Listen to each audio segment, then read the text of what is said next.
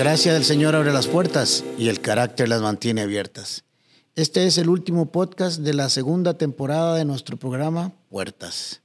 Espero de corazón que la misma haya sido de mucho provecho y edificación para su vida. He tratado de ser natural y honesto con el contenido de cada uno de ellos. Nunca he querido transmitir algo que no fuera yo mismo. Esta temporada fue un poco más difícil que la anterior. La búsqueda de temas en el inventario de mis recuerdos iba disminuyendo. Eso es todo un trabajo mental, pero ha sido de gran ayuda para mi vida y espero que para ustedes también. Hacer esos repasos que en muchos casos me ayudan a entender algunas cosas de mi vida fue realmente sanador, restaurador y satisfactorio. Hasta el día de hoy he escrito 70 podcasts para este programa. ¿Quién lo hubiera pensado? 70. No sé si son muchos o pocos, dependiendo con quién me compare, pero para mí son un montón.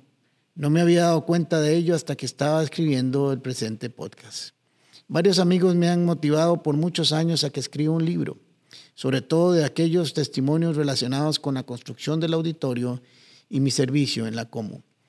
Sin querer, queriendo, diría un personaje en la televisión, escribí unas 220 páginas. Eso es un pequeño libro.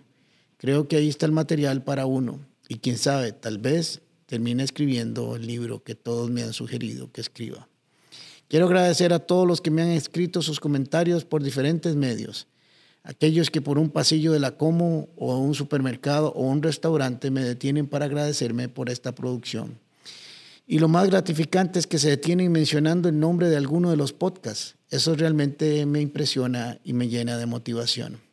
Esta semana me encontré con alguien que me dijo, don Ale, cuando escuché la historia del pañito, me trajo recuerdos tan lindos porque yo también tenía uno y se me había olvidado esa etapa de mi vida.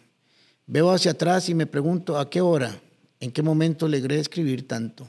Fueron horas de horas, aún sábados y domingos, pero estoy seguro que valió la pena. No sé a cuántas personas hemos alcanzado o hemos llegado con este programa, pero realmente sueño que cuando alguien en el futuro escuche al menos uno de ellos, lo logre guardar en su corazón como una enseñanza que le ayudará a mejorar su vida. Quiero terminar esta temporada con el consejo que nos da las escrituras en el libro de Proverbios capítulo 22.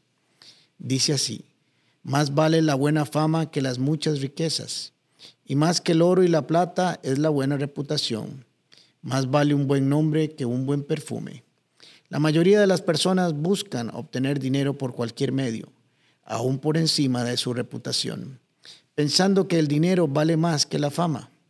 Pero el sabio escritor de Proverbios nos dice todo lo contrario, sabiendo que él tuvo mucho dinero y que también tuvo buena fama y llegó a esta conclusión. Un buen nombre, una buena reputación ganada con bondad y honradez es superior a cualquier riqueza. Cuando se acaban las riquezas, el buen nombre permanece.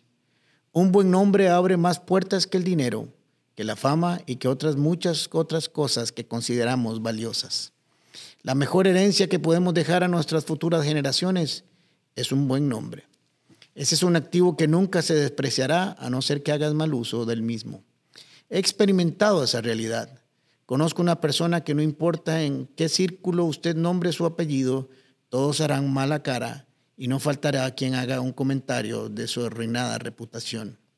Hoy, como la última recomendación de esta temporada, Recuerda que es mejor y más valioso un buen nombre que las muchas riquezas. Esforcémonos por cultivar ese buen nombre y recibiremos los beneficios de esa inversión. Nos vemos. Chao. Puertas. Con el pastor Alejandro Castro es otra producción de La Comu Podcast. Música por Chisco Chávez y voz adicional de Jorge Vindas. Y si no lo has hecho todavía, suscríbete a Puertas el Podcast en Spotify o iTunes Podcast. Puedes seguirnos en nuestro Facebook, Instagram o YouTube como Comunidad Paz. Recordá, Paz se escribe con S. ¿Sabes por qué?